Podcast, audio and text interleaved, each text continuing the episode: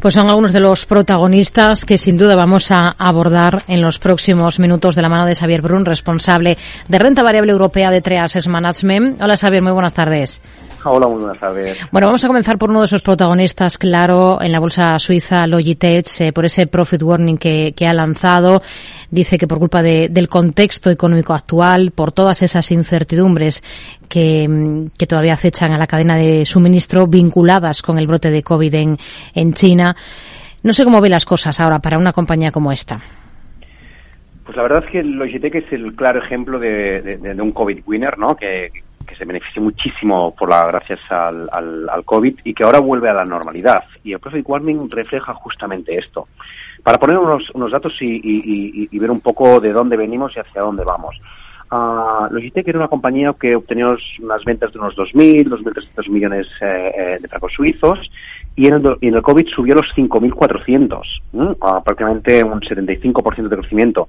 Pues bien, los analistas, e incluido el management, hicieron previsiones de que, bueno, bajarían, pero bajarían un 4 o un 5%, y ahora la noticia, uh, nos hemos despertado con una bajada de un 15% en ventas, ¿no? al final eso debe volver a la normalidad y lo que bueno resta hoy en el mercado eh, no es tanta esa vuelta a la normalidad sino la falta de visibilidad que ha tenido el management en su propio sector no y esto es lo que el motivo principal por el que se castiga en bolsa se desploma en bolsa. Hoy la compañía está recortando en torno al 15%, pero también lo hacen otras firmas, lo hemos contado como Ubisoft o también Orpea. ¿Son valores para estar totalmente al margen? Bueno, a nosotros son, son valores que, no nos gustan por, varias razones, ¿no? El primero, Ubisoft, eh, que es, el, es una empresa de, videojuegos, eh, por ser un modelo, bueno, mm, exhausto y que le cuesta crecer y el segundo por, por riesgos regulatorios. Empezamos por el primero, Ubisoft. Al final Ubisoft eh, fue una compañía que creció muchísimo en ventas y en beneficios estos últimos años, eh, no, no, no en parte al, COVID, sino gracias a los eh, videojuegos que lanzó, que fueron unos grandes éxitos. ¿no? Esto provocó que la compañía pasase de ser pequeña a ser mayor de edad. Eh, pues esta situación lo que le provoca es que tenga que crecer muchísimo más que lo que hacía antes para poder mantener el mismo nivel de crecimiento. Y esto es lo que está lastrándole a la compañía, ¿no? Que los nuevos lanzamientos de los videojuegos no tienen tanto éxito, o si tienen un éxito, pero que no permiten el crecimiento tal que llevaba antes, ¿no? Así que, bueno, eh, es una compañía que depende mucho del, gusto de los consumidores. Y la otra, Orpea, está metida en un riesgo regulatorio, ah, y esto lo que nos hace es que estemos fuera, ¿no? Y hoy la noticia que nos ha dicho ha sido que a pesar de vender activos, eso no será suficiente. Quizá tenga que hacer una ampliación de capital y provocando una dilución en los, en los accionistas. Por esas razones no nos gustan. Hmm. Em, ¿Qué le han parecido los resultados de, de la británica de grandes almacenes Marks Spencer? Aumenta un 9,7% la facturación en su trimestre fiscal terminado en diciembre. Bueno, al, al final, esto lo que nos viene a decir Marks Spencer es que hay algunos brotes verdes, ¿no?